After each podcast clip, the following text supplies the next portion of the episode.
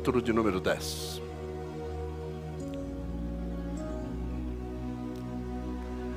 Livro do profeta Daniel, capítulo de número 10.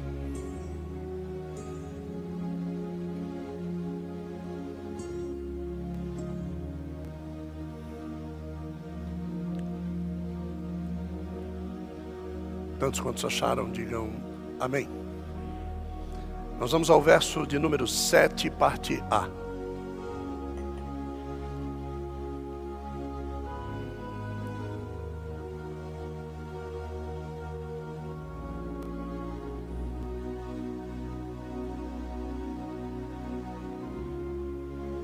Amém? Diz a Bíblia: só eu, Daniel, tive aquela visão. Pode fechar a Bíblia.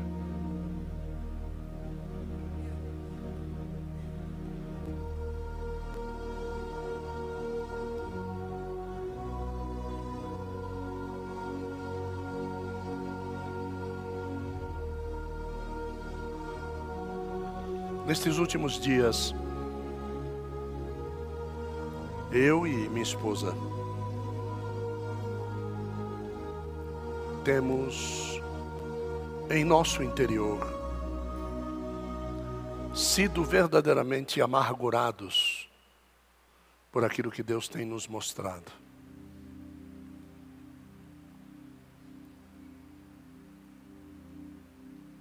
E durante todo o tempo eu pergunto: será que as pessoas não estão vendo? Será que as pessoas não enxergam o que a gente está vendo? Será que a terra não consegue ver o que nós estamos vendo? E Deus me respondeu e disse: só você está tendo a visão. E isso me amargura mais. Porque em alguns casos eu sei perfeitamente o que há de vir, mas as pessoas não conseguem ver. E como já foi dito aqui, às vezes é intento de Deus mesmo que você não esteja vendo. Porque talvez, se você visse, você atrapalharia aquilo que Deus quer fazer. E Daniel, ele se encontra em Babilônia. Ele se encontra numa terra que não é a sua, à mercê de um rei que não é o seu, à mercê de amigos que não são seus, a não ser os três que Deus colocou ao seu lado, e no meio de tantos outros jovens, Deus não achou mais ninguém para estar ao lado de Daniel. Às vezes nós podemos pegar a lista do nosso telefone, os amigos do nosso Facebook ou Instagram, aqueles que nos seguem pelas redes sociais, que muitas vezes nós nem os conhecemos, mas vamos passando pela rua e vemos pessoas cutucando um ao outro e apontando para nós, e nós não sabemos o intuito daquele apontamento, mas às vezes são pessoas que nos seguem e nos conhecem. Mas Deus não escolheu nenhum desses para dividir com Daniel esse momento e se você for ver o texto, às vezes Deus precisa nos coibir de algumas coisas para nos conduzir a determinados lugares. E é incrível porque Deus ele não precisaria fazer isso com Daniel. Daniel, segundo o que está no contexto dessa leitura, é que ele é um servo muito amado. E eu fico às vezes perguntando para Deus: se o Senhor me ama, por que é que me constrange? Se o Senhor me ama, por que me entristece? E talvez nessa noite nós venhamos a entender um pouco mais sobre isso. Então, no terceiro ano de, de Ciro, rei da Pérsia, é, Daniel ele, ele se encontra num lugar muito especial. É um lugar que talvez pelo pelo transpor do tempo da leitura oral e da pregação oral, porque aqui não tem nada escrito, é tudo oral. Ele tivesse conhecimento pleno, vicário, disso que eu vou dizer a vocês, mas talvez não. E se ele não tivesse, eu gostaria que Daniel tivesse ouvindo isso agora.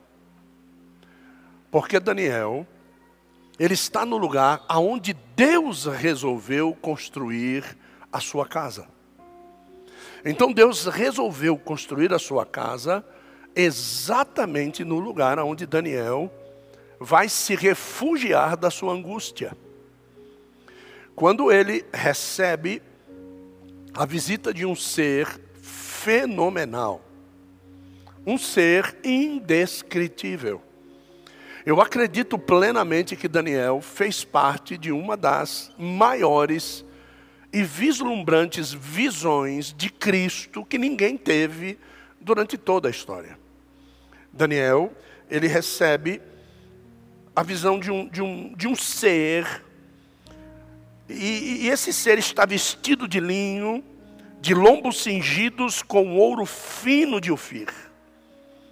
O corpo desse ser era como bérilo, o seu rosto parecia um relâmpago e os seus olhos como tochas de fogo. Os seus braços e os seus pés brilhavam como bronze polido, e as suas palavras eram como voz de uma grande multidão. Eu não consigo ver outra pessoa para se encaixar aqui que não seja Cristo. Um Cristo que ninguém conhece, um Cristo que ninguém sabe, porque teologicamente nós já sabemos é o tal do mistério escondido, vindo da, das bandas de Alderir Nelson Rocha, e que a gente abraçou, gostou da conversa e a gente prega sobre isso. Mas essa visão é uma visão fantástica, mas só que essa visão não se deu aonde Daniel dormia. Essa visão não se deu no quarto que ele orava. Essa visão não se deu em lugar nenhum. Essa visão se deu num lugar especial. E quando nós chegamos nesse lugar especial, é o lugar onde Deus se revela. O que, o, o, o que tem que acontecer conosco para que nós venhamos a estar nesse lugar, esse é o tal do problema do só eu vi e ninguém viu. Esse é o tal do, do, da angústia, esse é o tal do, da tristeza, porque às vezes Deus precisa nos levar num lugar. Não somos nós que dizemos para Deus onde Ele vem nos encontrar, é Deus que marca encontro conosco onde Ele quer estar. Vou repetir: não é Deus que vai ser convidado por nós para estar no lugar aonde nós queremos vê-lo, mas é Ele que marca encontro conosco no lugar aonde Ele já vai estar. Então, às vezes as pessoas dizem: Eu vou lá na igreja hoje porque eu quero ouvir Deus falar comigo. Não, não, não. É, é, inverte, inverte. Eu vou à igreja hoje porque Deus marcou um encontro comigo lá e Ele vai falar comigo lá. É. Então, não é você que vem e depois Deus chega para falar com você. Quando você chega, Deus já está aqui, porque Ele marcou um encontro com você aqui.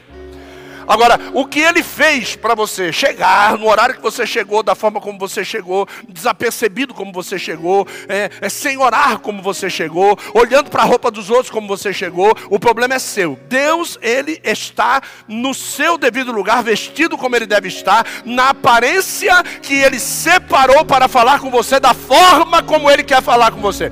A forma como ele resolveu falar com Daniel foi essa: vestido de branco, cinto de linho, cara de raio é, olha, olha só, é, é, parece uma pedra preciosa diante dele. Por quê? Porque Daniel para ele era um ser muito amado. Para outros, ele entra na boca de uma jumenta para falar, porque talvez seja assim que você vai entender o que Deus quer falar com você.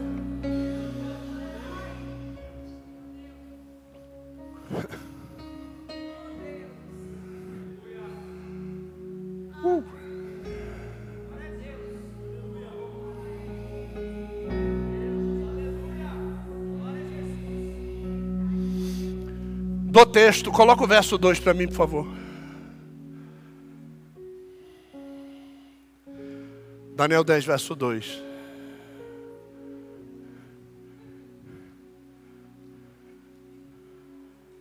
Vinte e um dias chorando. 21 dias chorando.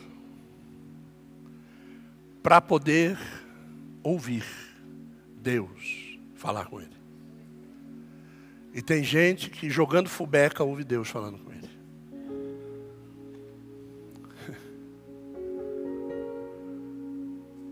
E esse choro, ele, ele, ele, não é acompanhado, ele não é acompanhado somente de, de lágrimas, não. Verso 3.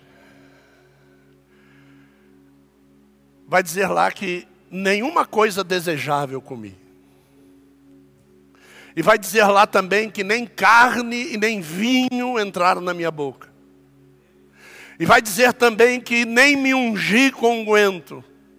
Agora você pega desodorante, perfume, sabonete, esse negócio, é esse tal aí, esse negócio aí. Até que se cumpriram as três semanas. Então esse choro, ele não vem acompanhado de carros importados, esse choro não vem acompanhado de melhores restaurantes, esse choro não vem acompanhado de melhores banheiras, esse choro vem acompanhado, querido, de, de dizer assim: olha, eu me sinto assim. Porque Daniel, no lugar onde ele estava, ele não poderia se sentir de outro jeito. E esse comportamento é o comportamento que nós vemos lá no começo do livro. Quando ele chega e diz assim: manjar do rei agradável eu não comi. Então você vê que existe um comportamento contínuo desse rapaz. Existe um, um, um, comportamento que constrange, não a ele, constrange a Deus. Mas Deus ele não pode se demover da sua posição, porque o dia que você vê que Deus amoleceu, você vai querer montar no cangote de Deus. Então Deus ele precisa continuar sendo Deus e nós precisamos continuar sendo servos. Ele precisa continuar sendo adorado e nós precisamos continuar adorando. Ele precisa continuar sendo mandante e nós precisamos continuar obedecendo.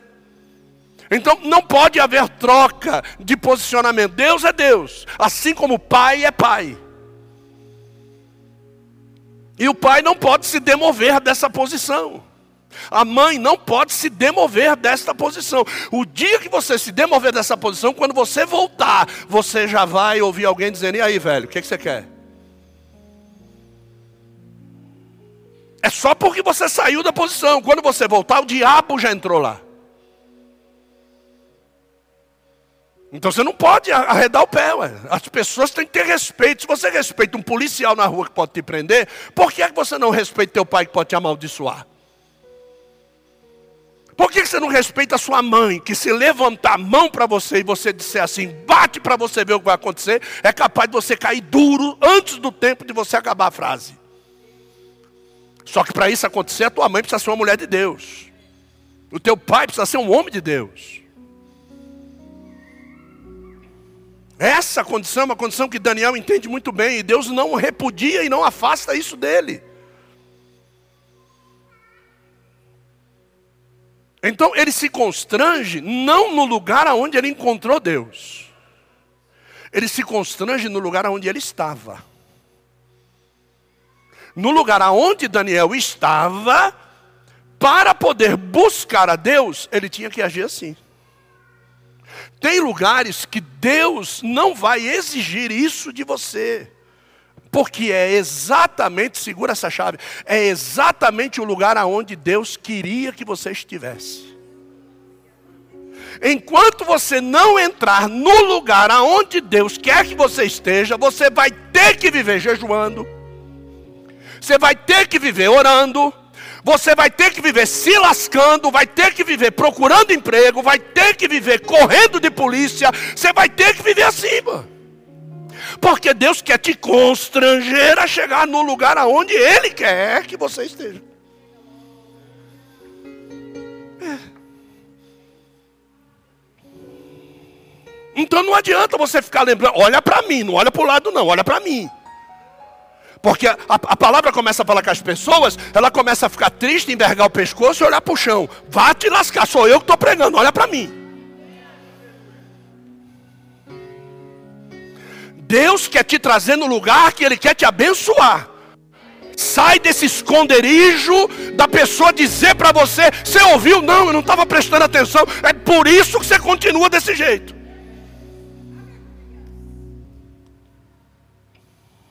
Tem gente que vive ligado no passado. No passado, não sai de lá. Deus quer ele aqui no presente para abençoar ele. Ele volta para o passado. Aí Deus aperta, arranca, arranca tudo, traz doença, traz loucura. Aí ele vai. Quando chega no meio do caminho, dá um, um.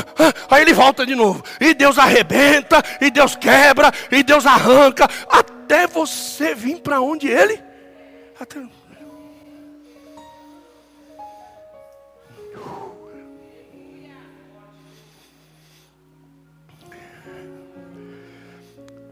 Deus ele resolve criar as coisas. Bereshit bara Elohim. Ele, ele, ele criou os Deus, os céus e a terra. Então ele, ele resolve fazer aquele parto maravilhoso da terra, né? E ele envolve a terra com a glória dele, aquele negócio todo. E ele olha para a terra, eu fico vendo Deus pegando aqueles globos, né? Terrestres na mão e virando assim, né?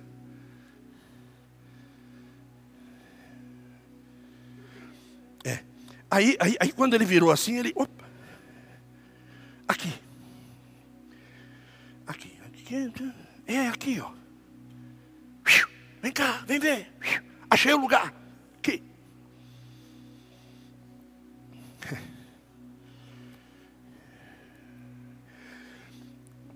Desce lá embaixo, lá.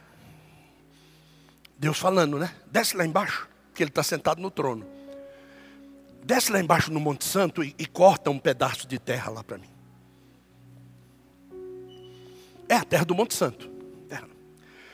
Agora, pega, põe numa carruagem de fogo dessa e desce lá na terra.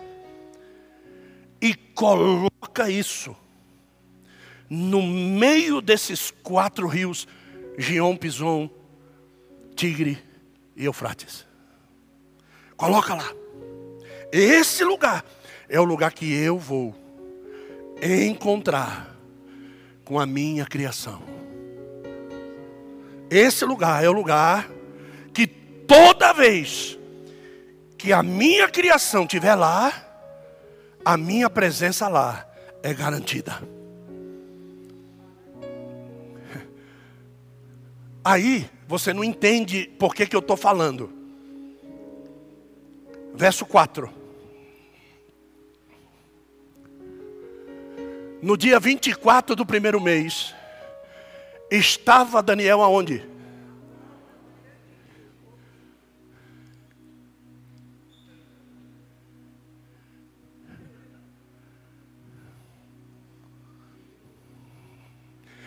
Se ele estava na beira do mesmo tigre, Deus resolveu construir o Éden, aonde se tornou o quê? Babilônia. Toda vez que Deus está num lugar e o homem, pelas suas ações, retira Deus daquele lugar, aquele lugar se torna Babilônia. O Éden era exatamente no lugar aonde era a Babilônia. Aquele era o lugar aonde Daniel estava e que Deus o levou cativo para lá. Aonde é que Deus colocou o povo cativo? Aonde? Na Babilônia. Mas só que o povo não entendeu que eles tinham Deus em Israel e porque não obedeceram Deus em Israel, Deus os levou para a Babilônia, que era o lugar aonde originalmente quem estava? Deus. Esse mês é mês de voo. Tá.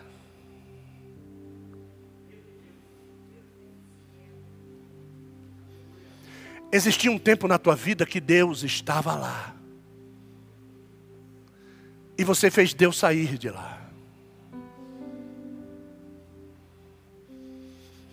Daniel então entende que ele precisava estar à beira do tigre que na Bíblia Sagrada é chamado de Hidekel. E ele precisava estar nesse lugar, você vai ver esse nome Hidekel em Gênesis 2,14. É, e ele diz assim: quando ele chega lá na beira do rio, que ele está lá na beira do rio, certo? Do outro lado do rio, levanta-se a visão.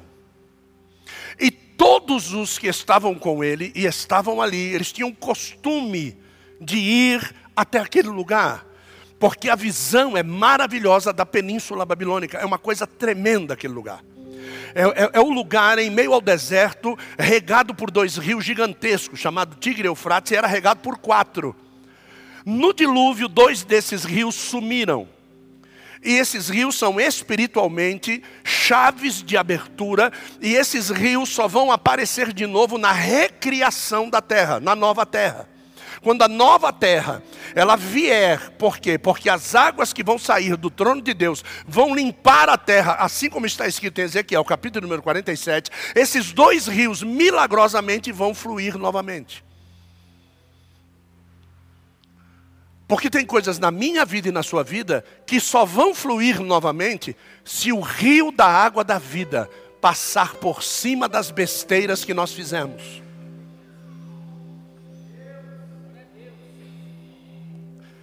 Você pode esquecer o que você fez, mas o Senhor jamais esquece. E não há como prosseguir um caminho sem que haja remissão sem remissão, você vai ser estaqueado no lugar do teu erro, você vai ser amarrado nesse lugar, bolas de ferro serão colocadas nos teus pés, nas tuas mãos, o teu pescoço vai andar como o pescoço de porco, não vai conseguir olhar para cima, você não vai conseguir orar, você não vai conseguir fazer nada. Por quê? Porque você quer passar por cima daquilo que foi erro grave e que você simplesmente achou que Deus esqueceu. Você não vai caminhar. E Daniel entendeu isso aí. Porque o fato de estarmos afastados de Deus, para quem tem o Espírito Santo, gera essa comoção desse rapaz, gera essa tristeza. Tem uns que não. Tem uns que chegam ao ponto de chegar no mês de dezembro e dizer, volta em fevereiro. E eu não estou falando de, de membros, eu estou falando de pastores que fecham a igreja no fim do ano. Quando chega na campanha de janeiro aqui, o que, que acontece aqui? O povo vem tudo para cá e você pergunta, por quê? Porque minha igreja está fechada, só volta em março. Pronto. Vários erros podem hoje, vários erros podem hoje levar a um pastor a tomar uma atitude drástica como essa. Eu, eu não vou culpá-lo de tudo. Um, não tem ninguém para substituí-lo. Não porque ele não quis, é porque as pessoas não querem ser como ele quer que elas sejam. Ele é o líder. Dois, se ele não for passear com a família, a casa vai entrar em colapso. Então ele prefere manutender a família do que dar culto para desobediente. Não, vocês estão aí ainda?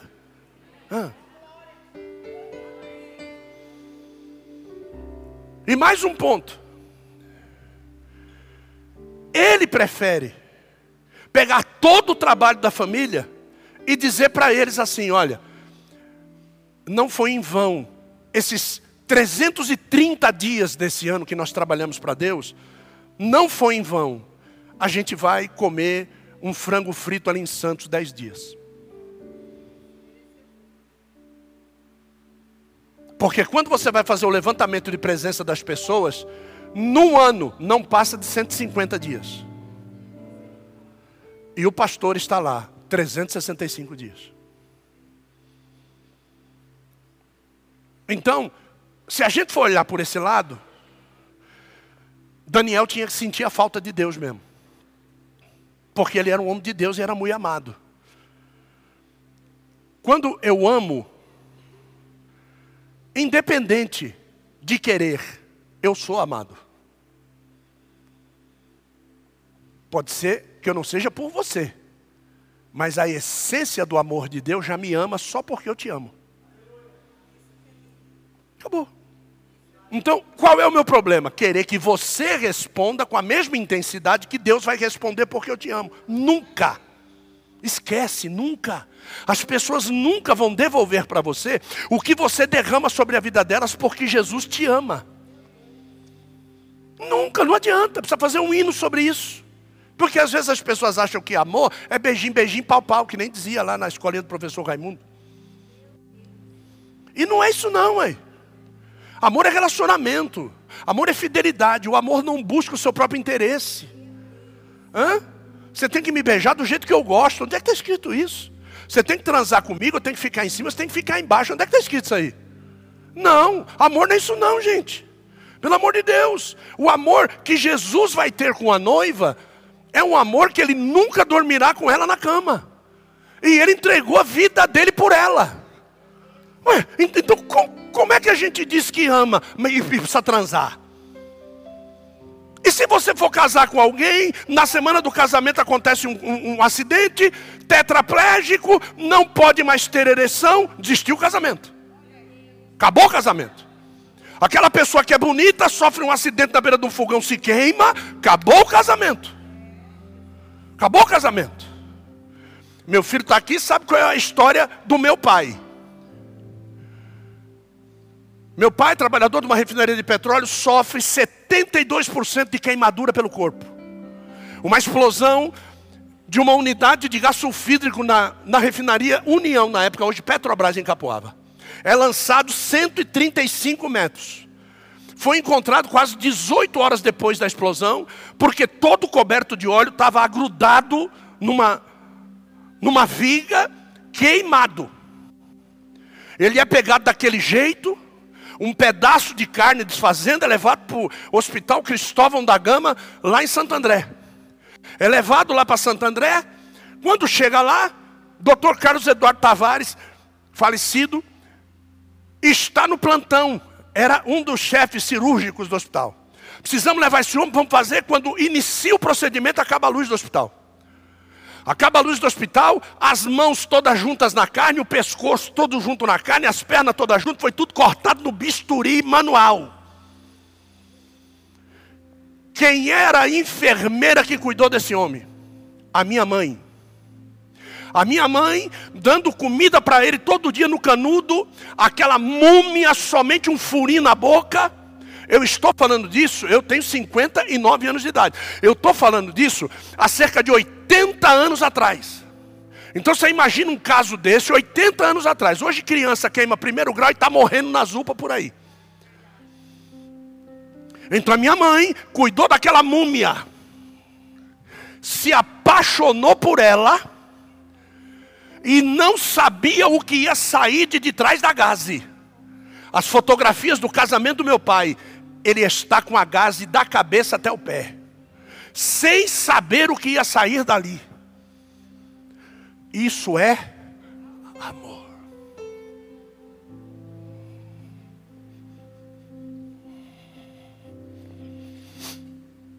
Esse amor constrange Daniel.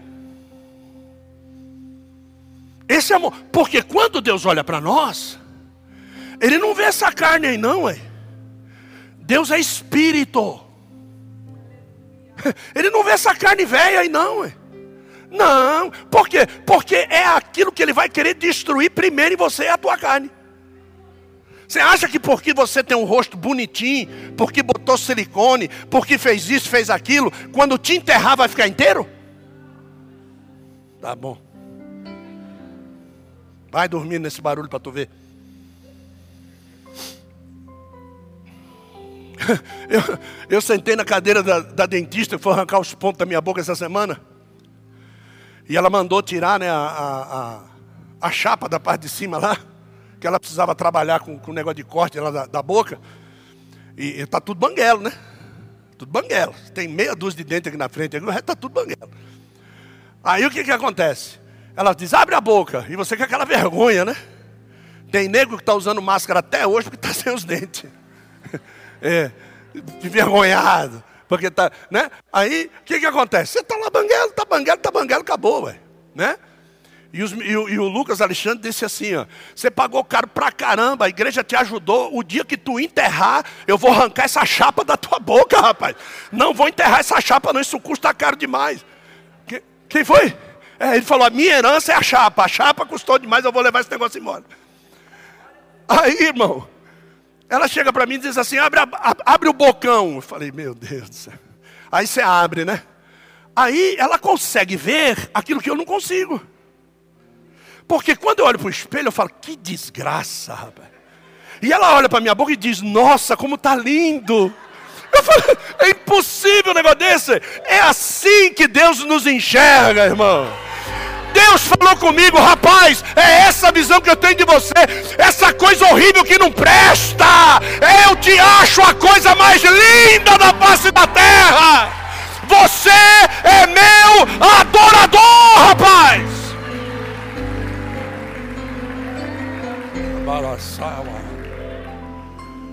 Entenda isso.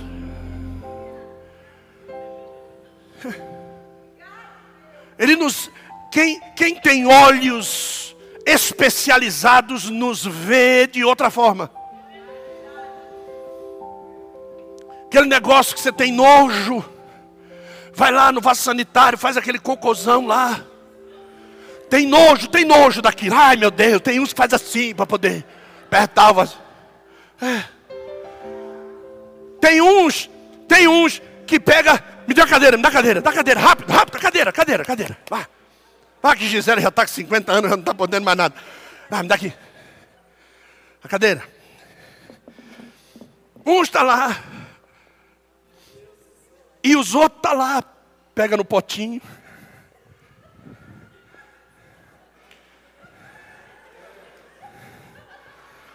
Pega o microscópio. É. Pega o pauzinho e. Aí mexendo. Fala, que consistência maravilhosa. A saúde desse cara é tremenda, rapaz. E você? Ah, rapaz. Sabe de nada, rapaz. Sabe de nada. O problema está onde? E é por isso que o texto dessa noite foi: Só eu, Daniel, tive aquela visão. Só ele podia ver aquele ser como ele viu. A presença do ser naquele lugar. Fez a presença, ninguém viu, ninguém ouviu, só a presença fez todo mundo correr daquele lugar. A presença. A Bíblia diz que Daniel levanta os olhos e quando ele vê, a Bíblia diz que do mesmo jeito que João se sentiu quando viu o mesmo ser em visão na ilha de Pátimos, a Bíblia diz que Daniel cai como morto. Só que Deus ele não pode falar com morto. A Bíblia diz que aquele ser pega no cangote de Daniel e levanta ele no lugar e põe ele sobre as pernas, as pernas tremendo. Eu fico imaginando, as pernas tremendo. E o ser não pegou ele pelas costas, o ser pegou ele de frente, botou ele de frente. Quando Daniel abre os olhos, voltando daquele êxtase catatônico que parou, parou tudo, parou, parou. Aquele ser fala com Daniel. Ele diz assim, verso 9: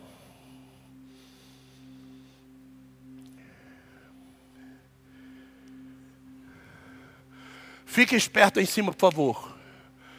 Deixe esse texto sempre aberto. Quando, verso 9, só muda o texto. Contudo, ouvi a voz das suas palavras, e ouvindo o som das suas palavras, caí no profundo sono. Pum, caiu.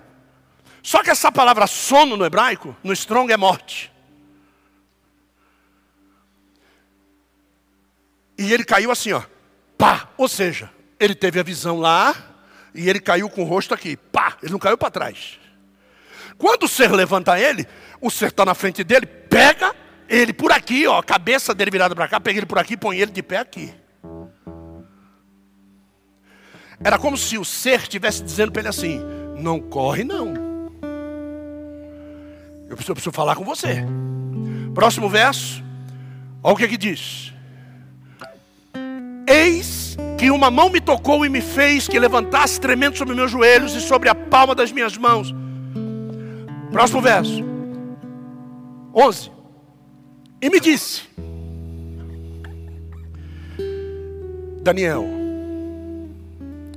eu acho que esse momento é o momento do equilíbrio.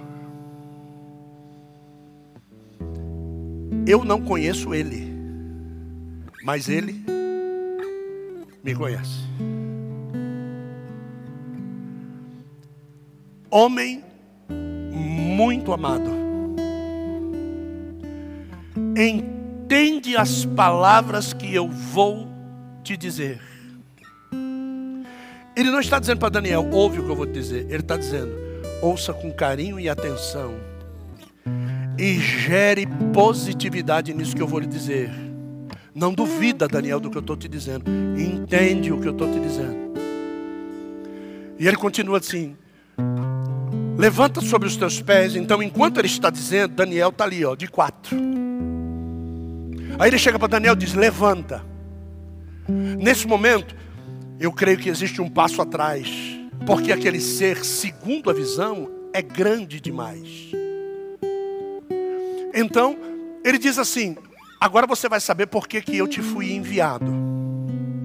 Então, Daniel, nesse momento, sabe como eu sou e sabe como você é?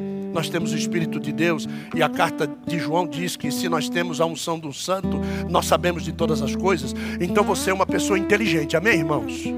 Você é uma pessoa sábia, amém, irmãos? Ótimo.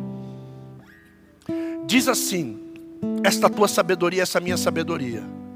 Se esse cara é grande pra caramba, a presença dele aqui causou esse temor todo. Só de vê-lo, desmaiei quase como morto. Imagina quem mandou ele aqui.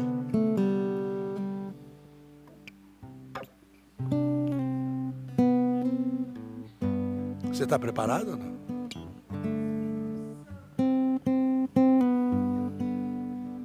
Nada disso está escrito aí, tá? Por isso que eu disse que eu queria que Daniel estivesse ouvindo. Ao falar comigo, a palavra, eu pus-me em pé tremendo. E aí vem a revelação. Eu não, eu, eu não quero entrar nesse negócio de revelação.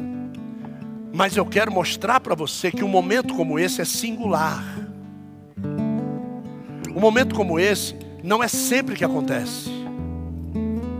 Um, um, um, momento como esse é um momento que você se encontra muito bem aí, não caiu ninguém duro ainda. Você está ouvindo tudo plenamente. Deus ainda quebrou o gelo, trazendo um momento de risadinha para você, porque aquilo que vai vir é pior do que o começo. Então precisava arrancar aquela, aquela tensão que estava dentro de você para tentar te posicionar numa forma mais saudável e inteligente daquilo que ele vai começar a falar com você agora. Deus ele, ele, ele envia essa visão para Daniel para dizer assim, cara, como você é amado de Deus, velho, como é difícil vir falar com você, mano. Entende isso aí? Entende essa linguagem? É isso que, que, que esse anjo vai dizer para ele.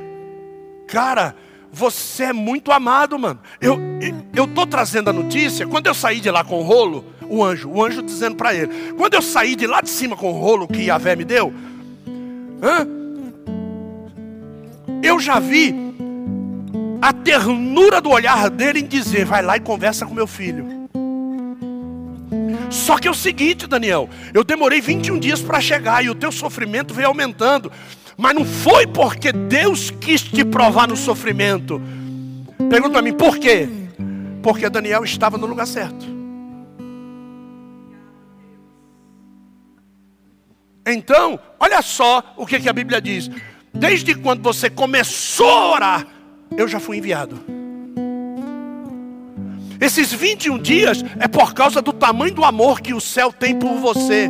Um principado inteiro se levantou para não deixar eu descer.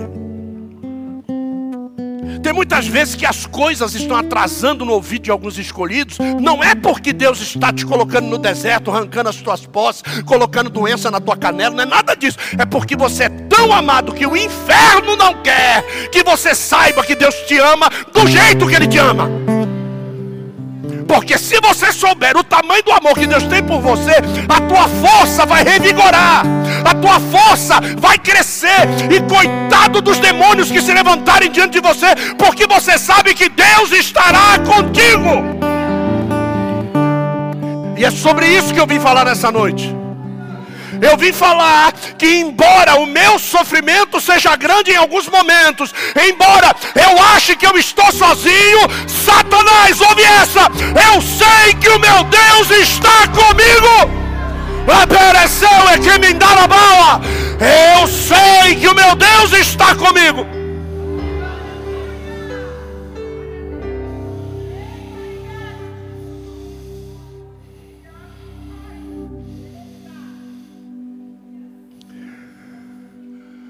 Durante 21 dias, Daniel. Durante 21 dias eu, eu fui resistido. Daniel, me perdoe, eu tô meio. Só deu tempo de eu arrumar a roupa, mas, cara, se você visse o meu estado. Eu sou carteiro do céu, velho. Um principado se levantou para me segurar. Mas a guerra não foi fácil, não, filho. Você sabe quem foi que desceu ao teu favor? Miguel, velho. Miguel, meu irmão. Miguel, filho. Peraí, você é o carteiro? Sou. E tem essa aparência toda? Tenho. Rapaz, imagina o mistério então, como é que vai ser? Porque até a hora da revelação a gente está pensando que é Jesus que tinha descido. Mas era o carteiro, irmão. Se o carteiro tem aquela aparência, se o carteiro quando desce causa aquele temor, imagine só o dia que Deus desceu para falar com Moisés em cima do Sinai. Imagine o dia que a plataforma com Deus e tudo desceu sobre o cenáculo para que o Espírito Santo enchesse aquelas pessoas da sua presença. Imagine só o dia que ele descer, vestido de vestes brancas salpicadas de sangue, montando um cavalo branco. Na sua coxa está escrito Rei dos Reis e Senhor dos Senhores. Ele é o que pisa o lagar da ira do furor do grande e terrível Deus. Imagine como é que a terra vai estar nesse dia.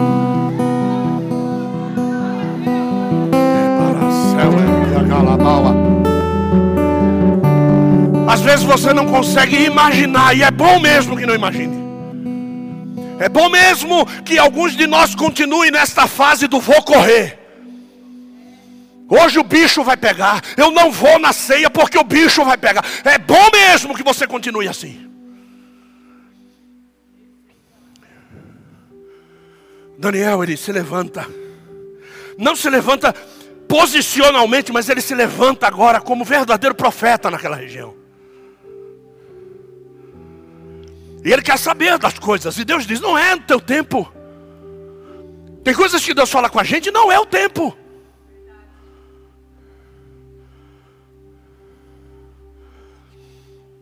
Eu venho conversando com ela a respeito de projetos, projetos, projetos, porque a gente não para. Você pode até parar, eu não paro. Eu sei por que ele me chamou.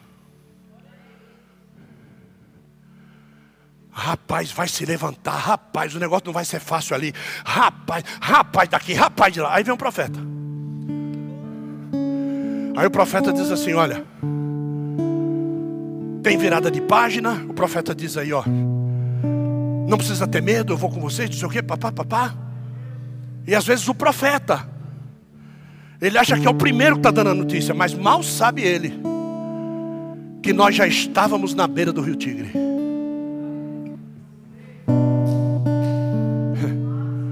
Nós já estávamos lá esperando a ordem. Para Daniel, segura essa agora. Para Daniel foi 21 dias, para mim foi 21 anos. Segura aí.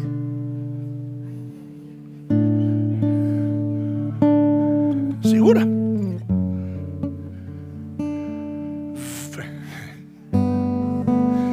Vinte e um anos para poder dizer agora eu viro a página. E tem gente que acha que o negócio é fácil. E como eu louvo a Deus, porque saiu aqui da boca do pastor Gabriel, diz assim: Deus ainda se revela a homens.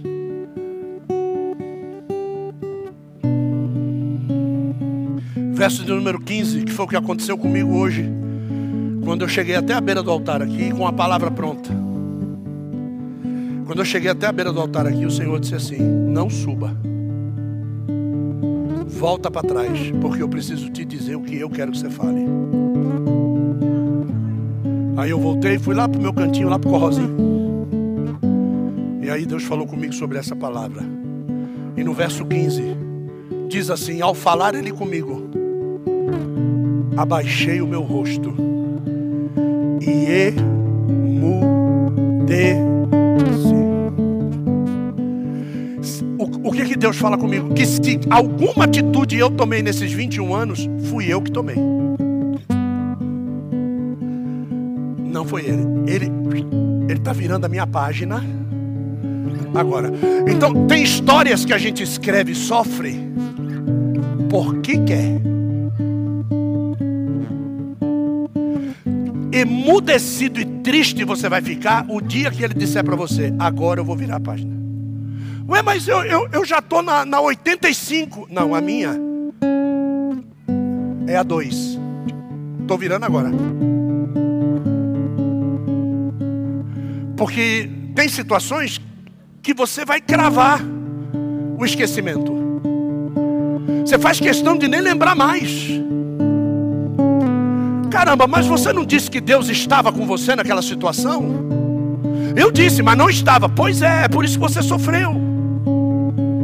É por isso que nós sofremos. Nós sofremos porque Deus ele ainda continua colocando o tinteiro, caneta e papel diante de nós.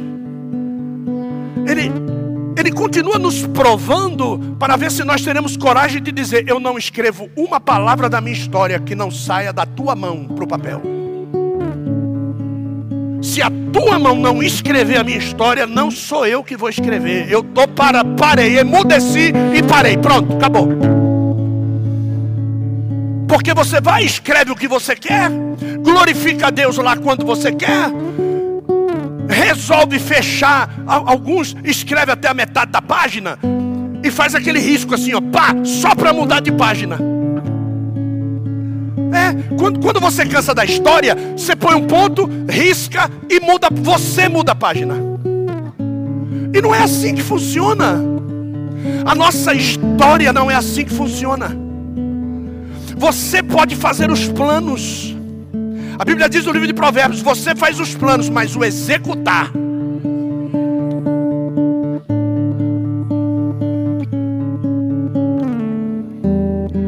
Você pode ser o que você quiser. Ó, no mês de junho eu vou começar lá. Aí o apóstolo diz aqui assim, ó, no mês de junho é o mês de levantamento de outros, aquele negócio da igreja. Glória a Deus. E se ele arrebatar a igreja dia 15? Tu vai tomar posse? Não. Ainda bem que você não vai tomar posse.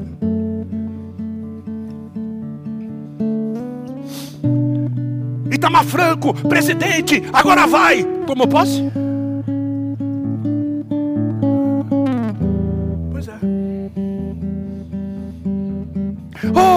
Glória, Exu, o Exu, olha o Exu, olha o Exu lá no Rio de Janeiro, olha lá como é que está o Rio de Janeiro.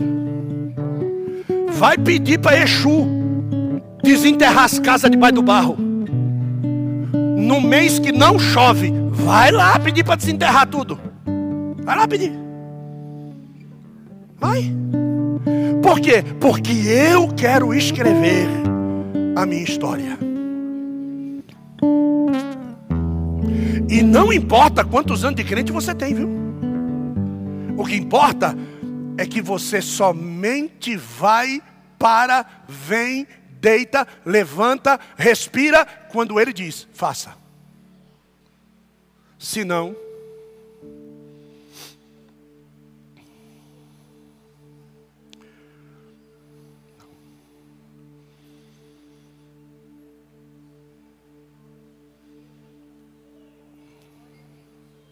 meu filho, Lucas Alexandre,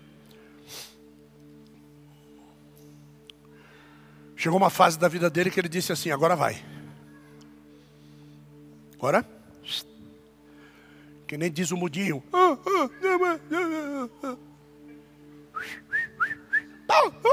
Assim, né? Agora vai, agora vai, agora vai. O que foi, Marcelão? Tudo bem? Tudo certo? E ele começou a fazer os, os projetos. Faz isso, faz isso, paizão, vou fazer isso. Ó, oh, vou contratar isso. A data é essa aqui. Tudo pronto. Tudo certo. 30 dias antes. Deus diz assim: Tá certo? Tá. Vou abrir a cortina dos teus olhos, tá?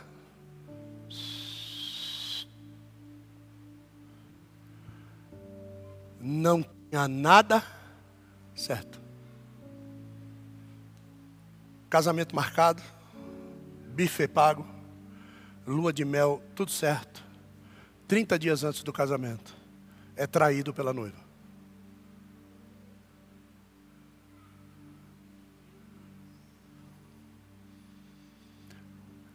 Você vai querer escrever tua história ainda? Aí Deus, Deus diz assim: Agora eu vou mostrar para você qual é a minha história. Então ele entra num quadro declinável, mas é filho de pastor. O filho de pastor tem um pastor com palavra. Vamos, vamos, vamos, vamos, vamos, vamos, vamos dentro de casa, porque se não é filho de pastor, depressiona e morre. Morre. A esposa de quem o traiu entra em depressão. A moça entrou em depressão mesmo. Não queria tomar banho, né? Não queria fazer mais nada. Dentro de casa, com um filho para criar, perdeu a vontade da vida. Perdeu, perdeu a vontade da vida. Meu marido, mais uma vez, fez isso, fez isso, fez isso, fez isso. O rapaz que traiu o pastor. E a moça, pastora. Aí o que, que ocorre? A bispa vai socorrer a depressão.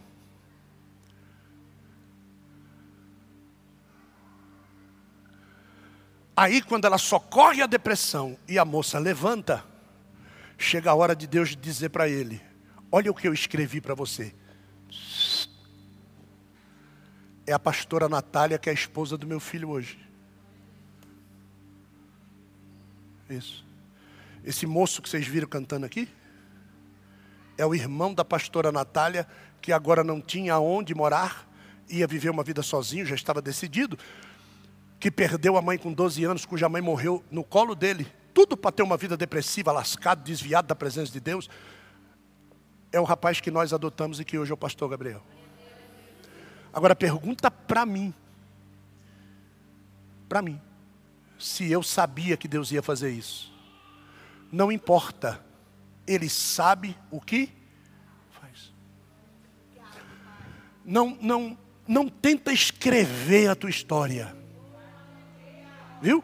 Não tenta. E não tenta perguntar o que é que você acha. A pior burrice que um homem tem é perguntar para outro o que é que ele acha.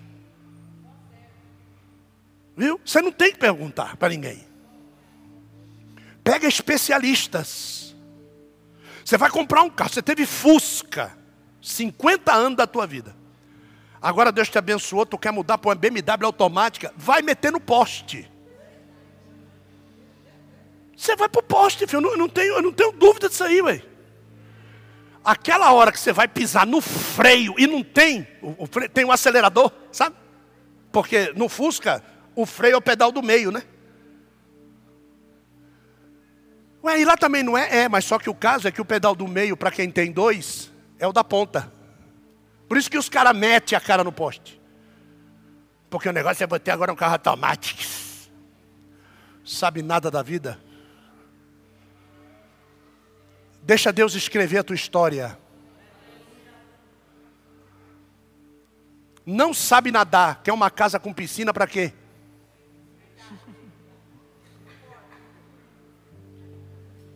Não sabe andar de bicicleta, quer uma moto para dar grau, velho? Você está de brincadeira, velho.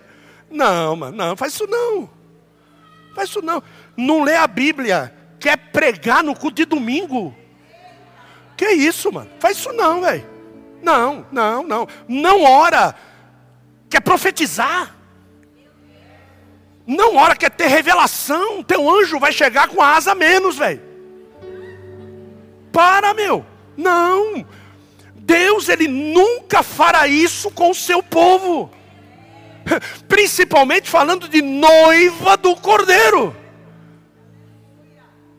Ele não vai fazer isso. A história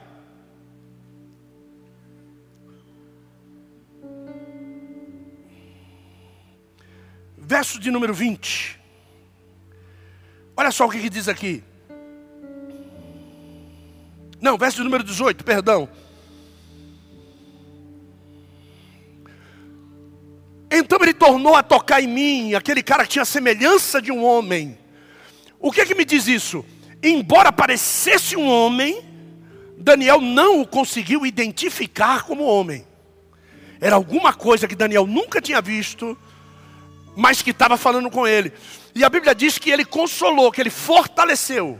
Porque a palavra consolar no hebraico, ela tem o mesmo significado de fortalecer. Então, quando aquele anjo desce no Getsemane para consolar Cristo, é que você vai entender que aquele anjo não veio para consolar negócio de velório, ele veio para fortalecer. Por isso que Jesus levanta e diz: Vamos fazer logo aquilo que tem que ser feito. Certo? Próximo verso. Olha só, presta atenção, Marcelo, agora disse para ele, para Daniel: Não temas, o quê? Não temas, homem, paz. O que, que ele disse? Paz. O quê? Então quer dizer que, mesmo depois de ver aquela visão gloriosa, o coração, o coração de Daniel estava como? Tribulado.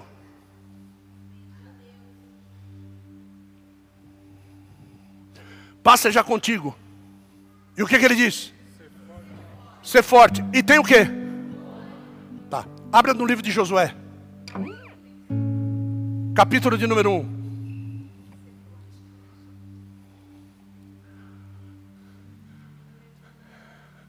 Depois da morte de Moisés, servo do Senhor, falou o Senhor a Josué, filho de Num, servidor de Moisés, dizendo, verso 2: Moisés, meu servo é morto, levanta-te, pois agora passa esse Jordão. Engraçado, né? Na beira de um rio também. Tu e todo este povo, para que a terra que eu dou aos filhos de Israel possa chegar à posse deles. Vai, verso 3. Todo lugar que pisar a planta do vosso pé, eu vou te entregar, assim como eu já havia dito para Moisés. Então, o que quer dizer? Deus não precisa de mim para cumprir o que ele disse. Certo? Moisés morreu, está falando com Josué. Eu falei com Moisés, Moisés pisou no tomate, você é que vai levar o povo. Certo? Continue. Verso 4.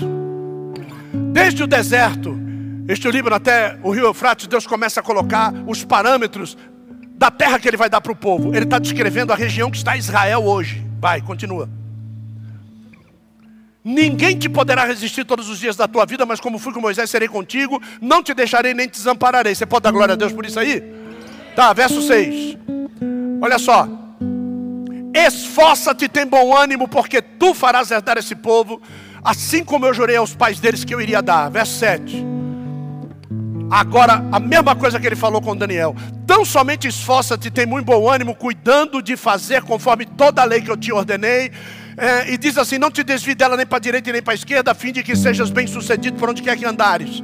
E aí você vai ver que Daniel dentro do coração dele aquela tribulação, Deus falando com ele e o anjo dizendo para ele: esforça-te. A mesma coisa que estava acontecendo com Josué, quando Deus disse: Olha, Moisés morre, mas eu te levantei no lugar dele. O coração começa a ficar tribulado. Ele diz: Eu não vou, não, você vai, esforça-te e tem bom ânimo. E é justamente assim que está o coração de alguns aqui. Porque a grande realidade é que você já sofreu tanto na tua vida que você tem medo de continuar sofrendo, então você quer parar. Você quer tomar outras decisões, você quer guardar coisas porque talvez Deus não dê e eu sempre vou ter a minha merrequinha guardada. Eu sempre vou ter as minhas coisinhas, eu sempre vou ter aquilo que Deus me deu há 70, 90 anos atrás, é o que eu estou guardando para o dia mal.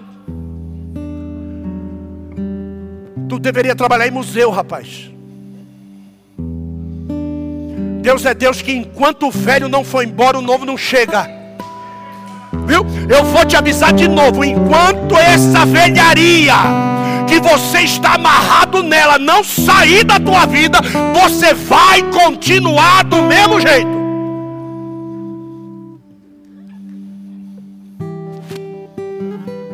Tem gente aqui que se chegar na casa dele e perguntar para ele, para que serve isso aqui? Aí ele vai dizer assim, amor, vem cá. Aí a mulher vem. Para que serve isso aqui? Ela vai dizer, não sei, você comprou. Oxe, fui eu comprei? Foi. Mas para que, que eu comprei isso aí? Ó, o Senhor. Para você, para que, que serve isso aí? Não sei. O que está fazendo aqui? Também não sei. Tá bom. Você sabia que embaixo desse lugar aqui está todos aqueles clientes que foram embora e tem que voltar e eles não podem voltar porque essa tranqueira está aqui?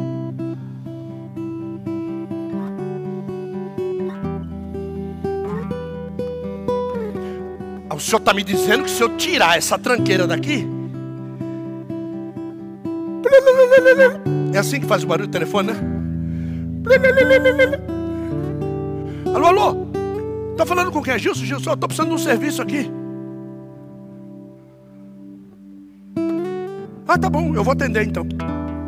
Eu duvido que você volta lá para botar de novo. Eu duvido que você volta lá.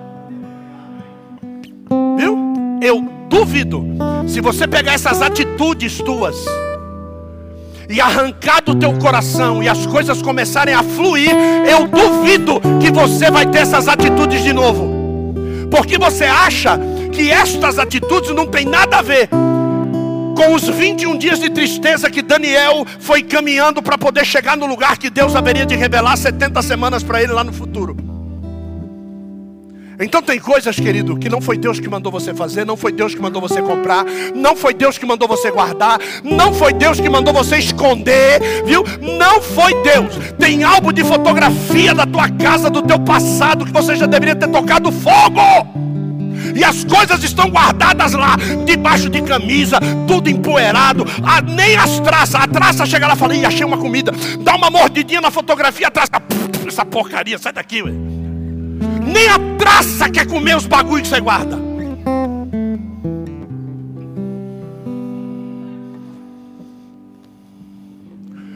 Ah, essa semana eu vou fazer a limpa. Você já está com esse discurso, ó. E por isso que tu continua sofrendo. Tem lá os carros, tudo lá, largado, parado, empoeirado, tudo lascado, rapaz se for pagar os IPVA que está devendo, entrega, vai entregar. E a pessoa está firmada em cima que nem dele é mais. O governo já tomou o bagulho, só está usando a tua garagem. O governo já tomou as coisas. É, é, o governo não está pagando pela estadia. E você está firmado em cima que não é teu. Não é teu mais aquilo. Você já perdeu. O tempo de você usufruir era o tempo que você estava em obediência. Quando você tomou determinadas decisões, você perdeu. Mas a gente fica segurando. Tem casamentos que você já perdeu. E você está tentando segurar. O cara já está com outra mulher, a mulher já está com outro homem, já estão casados, felizes, morando em outro país, e você está aqui. Ainda Deus vai trazer para mim. Vai, fica aí, velho, cocó, para tu ver se ele vai trazer. Vai nada. Vai nada, porque primeiro você não está na posição. Quem está na posição não olha para o passado, olha para frente. Põe-te na posição. Olha como é que o anjo levanta Daniel. É olhando para a cara dele, não é olhando pelo retrovisor, rapaz. Você já viu o tamanho do teu para-brisa? Olha o tamanho do teu retrovisor. E fica olhando para o passado, porque antigamente eu ganhava dinheiro. Antigamente era assim, antigamente. E agora? Põe-te na posição, e aquilo que há de vir será melhor do que aquilo que já foi. Fica na posição, vai para a posição. Esse mês é mês, por que, que Deus está falando assim? Porque é mês de você reconhecer isso e voltar para o teu Pai. Faz de mim o que você quiser. Eu não quero mais isso, você não quer, então vai, não quero, pronto. Ah, eu não quero, não, mas só tem certeza? Você quer mais? Do que? Do que adianta? Do que adianta? Que adianta você. É, o que adianta você querer fazer muito uma coisa? E aí você vai e faz. E aí você fica feliz durante algumas horas, depois vem aquela tristeza. Por que você fez? Quem, quem já foi viciado em cocaína aqui? Deixa eu ver, quem, quem já foi? Um, dois, quem mais? Levanta a mão, mulher. Oxe. E não pode saber que eu fui viciado em cocaína. Levanta a mão, Jesus te libertou, irmão. Oxi! Quem já foi viciado em cachaça aqui, irmão? Olha, tá vendo?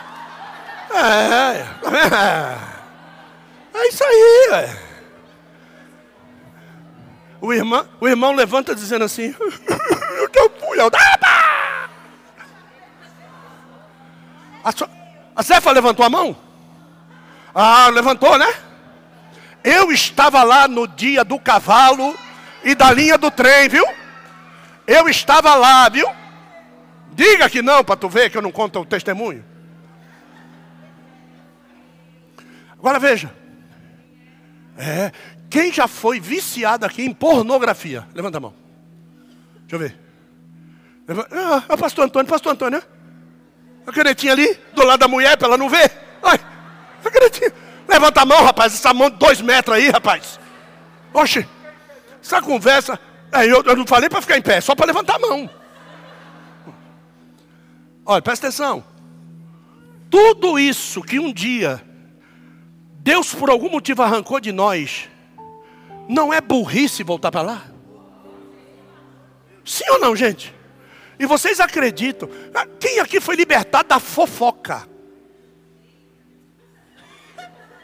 Ninguém era fofoqueiro. É a única igreja do Brasil que não tinha, que não tem fofoqueiro. Ah, entendi, entendi, entendi. Não, eu já entendi. Entendi, entendi, entendi. Porque a pergunta é: quem já foi liberto? É porque não foi liberto ainda. É por isso. Esse é o segredo. É, então quer dizer que o Satanás da fofoca vai ter que sair nesse mês, irmão. Vai! Vai ter um monte de língua repartida, como que de sangue aqui. Olha só, presta atenção. Não é burrice voltar para lá. Não é burrice ter saudade do pepino, do repolho, né? Da cebola, do Egito. Sim ou não, gente? Apóstolo, mas é que eu, eu amava tanto, eu também a gente só consegue substituir um sentimento. Ouça o que eu vou dizer, hein? Você só vai conseguir substituir um sentimento não quando chegar outro. Você substitui um sentimento quando você se convence da burrice que foi ter um dia sentido aquele sentimento. Porque quando você tem um sentimento e você substitui por outro, você vai continuar na mesma burrice. Só. É aquelas pessoas que perderam o namorado. Quem aqui já perdeu um namorado, irmão? Já? Já mesmo? Deixa eu melhorar. Quem aqui já foi chifrudo, irmão? Olha lá, agora todo mundo levanta. Ninguém perdeu o namorado, mas chifre, gaia, todo mundo tem. É. Ouça. Ouça bem. A pessoa está, você deposita aquele sentimento. Ouça bem. A pessoa vem, deposita aquele sentimento. Você é traído. O que, que você faz? Vou arrumar outra para botar no. No. Isso é sinal de que você será mais uma vez o quê? Você não está botando no mesmo lugar?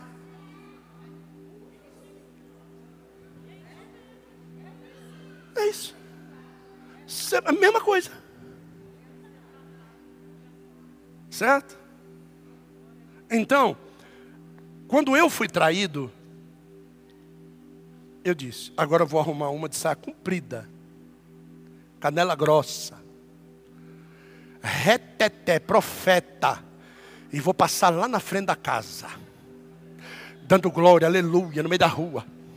É?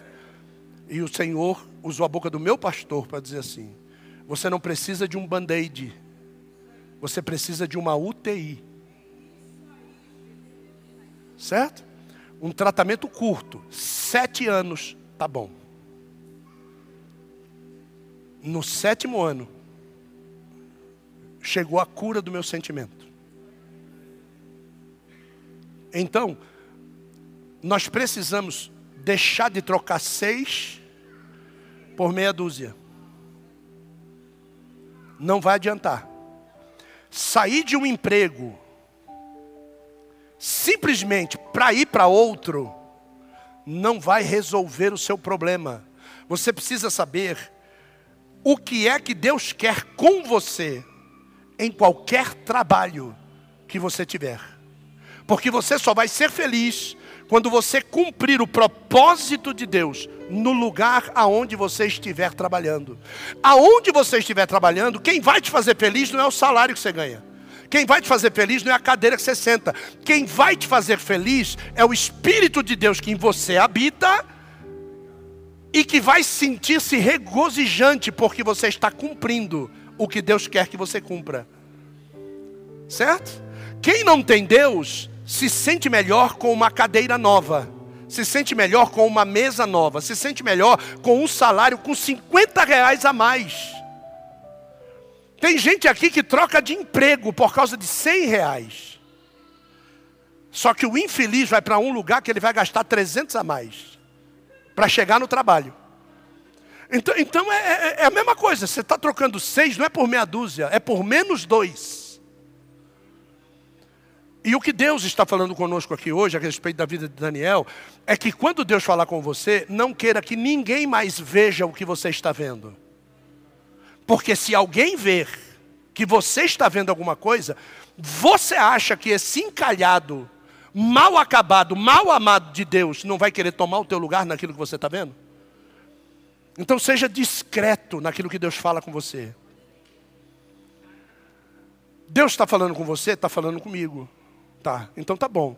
Então, Senhor, prepara a minha casa para aquilo que o Senhor está falando comigo. Aí eu vejo os meus filhos, pai, o que, que o senhor acha disso? Glória. Aí chega o outro, pai, eu estou com uma ideia. Glória. Aí chega a esposa diz, mo, eu tive um sonho. Glória. Aí chega lá, a bispa Rita tem um sonho lá na casa dela. Liga para Adriana. Adriana, eu tive um sonho. E ela me conta, eu digo, glória. Então aquilo que o Senhor me mostrou, e que só eu vi, o Senhor está agora me encorajando a fazer, porque o Senhor está usando pessoas ao meu redor, para comprovar que eu não estou sozinho. É assim que funciona o reino espiritual. Viu? Assim que funciona. Um homem chega para mim, pega na minha mão aqui assim, estica a mão para lá, pegou na minha mão aqui assim, me puxou e falou na minha orelha assim: Não tenha medo da caneta e do papel. Sou eu. Falando na minha orelha. Estica a mão. Entre eu e ele estava a mala com o papel que eu tinha acabado de assinar. E que o coração estava. Aí Deus pega o cara, pega na minha mão e diz: Não tenha medo do papel e nem da caneta, sou eu. Certo? Porque você faz e. Quando eu contar para vocês, vocês vão dizer: Ué, mas eu não sabia. E era para saber? Não.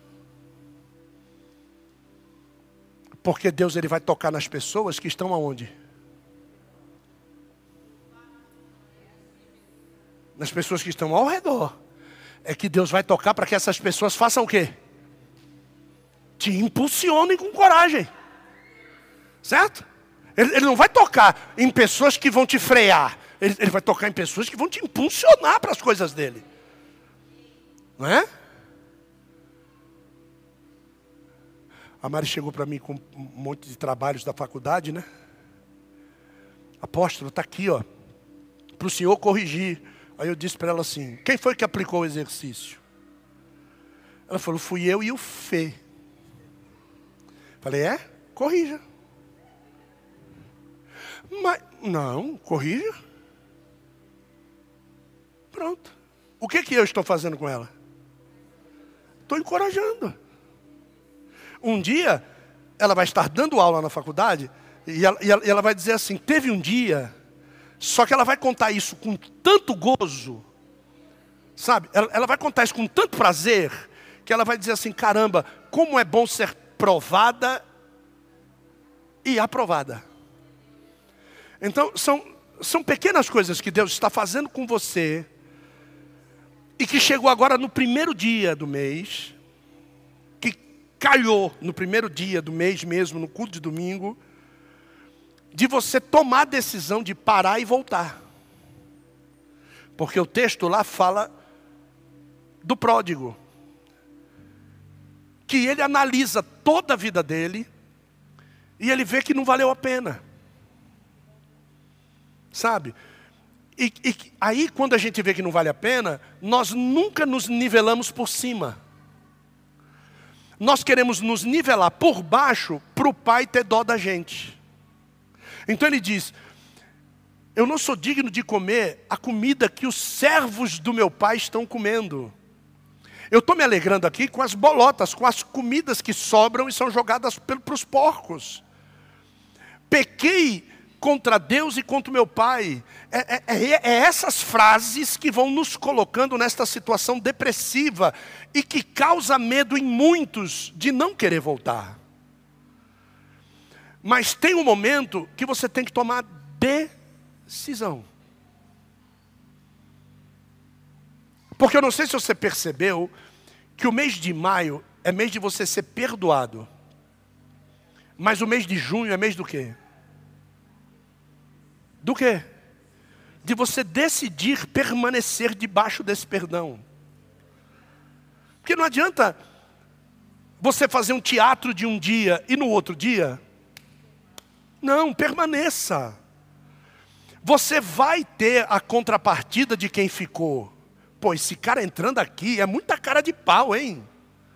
Pô, o cara saiu daqui, falou mal daqui, xingou o senhor, xingou a bispa, falou mal da igreja, e está entrando aqui de novo. É muita cara de pau, rapaz.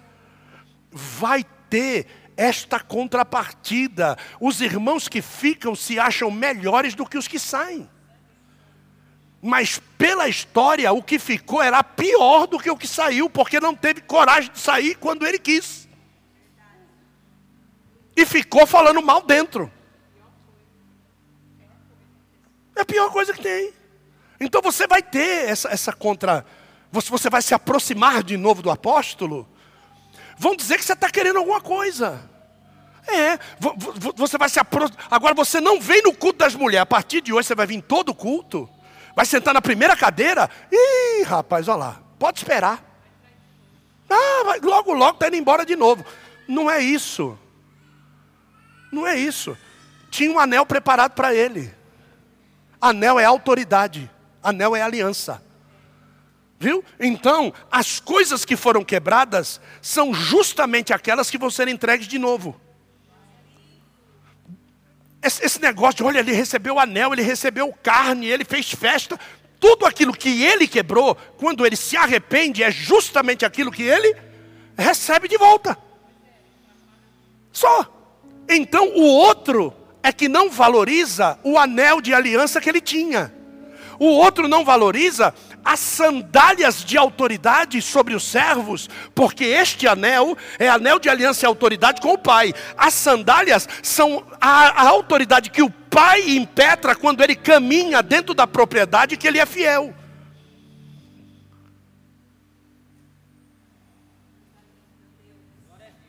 A festa é aquilo que acontece todo dia, quando uma família se reúne ao lado da mesa.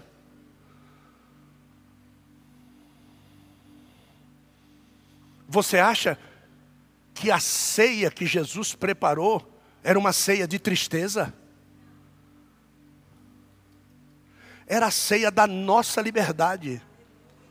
Você acha que todas as vezes que nós colocamos a ceia aqui é para lembrar do filme de Mel Gibson? Ele ressuscitou.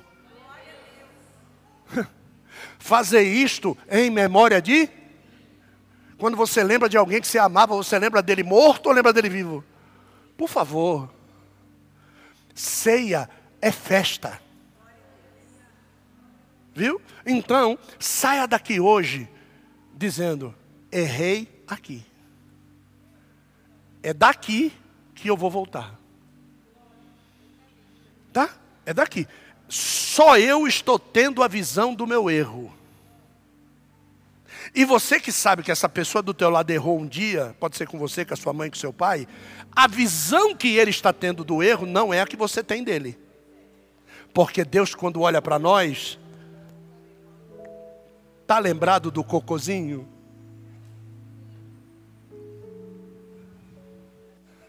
Isso. Então Deus, quando olha para nós, não olha com esse olho de julgamento que a gente olha. Ele olha buscando no meio daquela merda toda alguma coisa que preste. É assim que ele olha para nós. Viu? O salmista Davi diz assim: Vê se há em mim. Ó, vê se o senhor consegue achar em mim alguma coisa boa. E eu estou falando do homem que tinha o quê? Segundo, vê se há em mim. Então, se Davi falava assim, eu vou falar o quê? Senhor, pelo amor de Deus, lava a latinha. É só o que eu vou pedir para ele. Porque a próxima vez que o senhor puder me observar, eu volto pelo, mesmo, pelo menos no mesmo invólucro. É. Porque alguns acham que vão chegar um dia na presença de Deus na latinha do exame. E aí depois que ele melhora e volta atrás, ele volta numa latinha de pêssego em conserva. Tá bom. Tu não vai deixar de ser pecador nunca. Viu? E até para subir para lá, ele vai ter que te dar uma forcinha. Você vai ter que ser glorificado e aquilo que é corruptível vai se tornar, não porque você merece, é porque ele te ama. Incorruptível. Então, a conversa da palavra é essa. Só você está vendo a visão que Ele está te dando do momento exato que você tem que parar. Que Deus te abençoe as palmas louvam o Senhor.